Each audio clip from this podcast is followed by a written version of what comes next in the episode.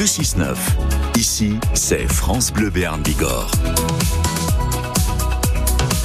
Pendant les vacances donc, nos invités de 8h15, ce sont nos journalistes. La rédaction de France Bleu Béarn Bigorre revient sur les faits d'actu marquants de 2023. Aujourd'hui, nous sommes avec Mathias Kern. Et Mathias, vous nous parlez de, de certains profils du domaine de la santé aujourd'hui. Oui, santé et euh, précisément les médecins, médecins généralistes. C'est vrai qu'on a, on est tous censés avoir un, un, médecin généraliste et on le sait tous, c'est parfois difficile d'en trouver un parce qu'il refuse de prendre des patients, parce que il n'y en a plus assez sur le territoire, parce qu'ils vieillissent aussi. Certains sont venus nous nous dire cela.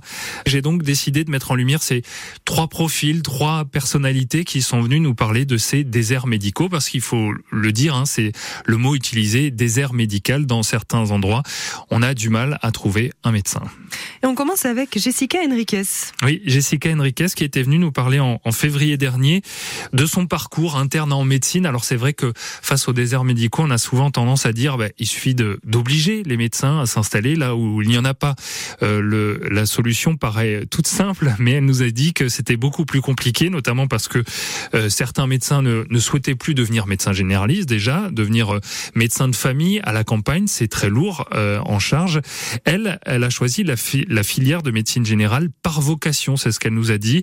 Euh, on ne fait pas 9 à 12 ans d'études sans un minimum de vocation, c'est un métier passion, passionnant pour elle, euh, cette jeune femme qui n'a pas encore terminé ses études de médecine, mais qui pense déjà à s'installer à la campagne, qui est prête à s'installer à la campagne. Et c'est vrai que c'était une touche d'espoir, on pouvait le dire comme ça, en tout cas en février, quand elle est venue témoigner à ce micro, Jessica Henriquez, qui travaillait à l'époque dans des cabinets à, Monin, à Sauvagnon également en Béarn, et qui était donc euh, prête à s'installer à la campagne et, et euh, pas du tout dans, dans les grandes villes. C'est ce qu'elle nous a dit euh, à l'époque, donc en février dernier. Un autre profil qui vous a marqué, c'est celui de cet ancien médecin à Ous. Et les auditeurs aussi, vous aviez pas mal appelé, puisqu'à cette heure-ci, vous pouvez témoigner également.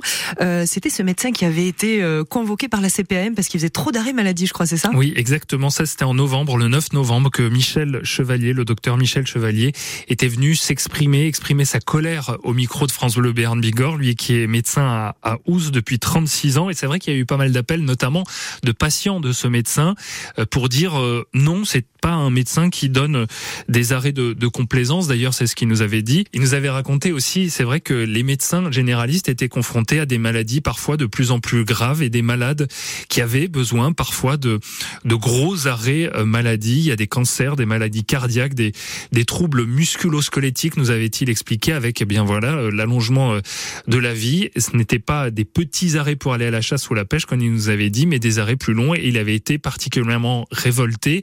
Et certains de ses patients qui nous avaient appelé également avaient été révoltés par cette procédure donc qui avait été lancée pour ce médecin Michel Chevalier, généraliste à Ous, et qui prend d'ailleurs sa retraite là dans quelques jours, le 31 décembre. Ça pose aussi des questions forcément pour pour ces patients qui se retrouvent du jour au lendemain, eh bien sans médecin généraliste. Un dernier profil, celui de Jean Lacoste. Oui, Jean Lacoste qui est médecin et qui est élu à Pau, euh, adjoint au maire de Pau, François Bayrou, qui est venu euh, nous parler plus récemment, lui, du des médicaux, y compris en ville. C'est vrai qu'on a tendance à parler de ces zones reculées, de la campagne, du Nord Béarn ou de la montagne, mais à Pau aussi, on a de plus en plus de mal à trouver des médecins. La période la plus difficile est sans doute devant nous, nous a-t-elle dit, pour les dix prochaines années. Alors ça, c'est pas forcément réjouissant, notamment pour les Palois. En centre-ville, on a du mal, de plus en plus de mal à trouver un médecin traitant. 55% des médecins ont plus de 60 ans à Pau. La période la plus difficile donc est devant nous.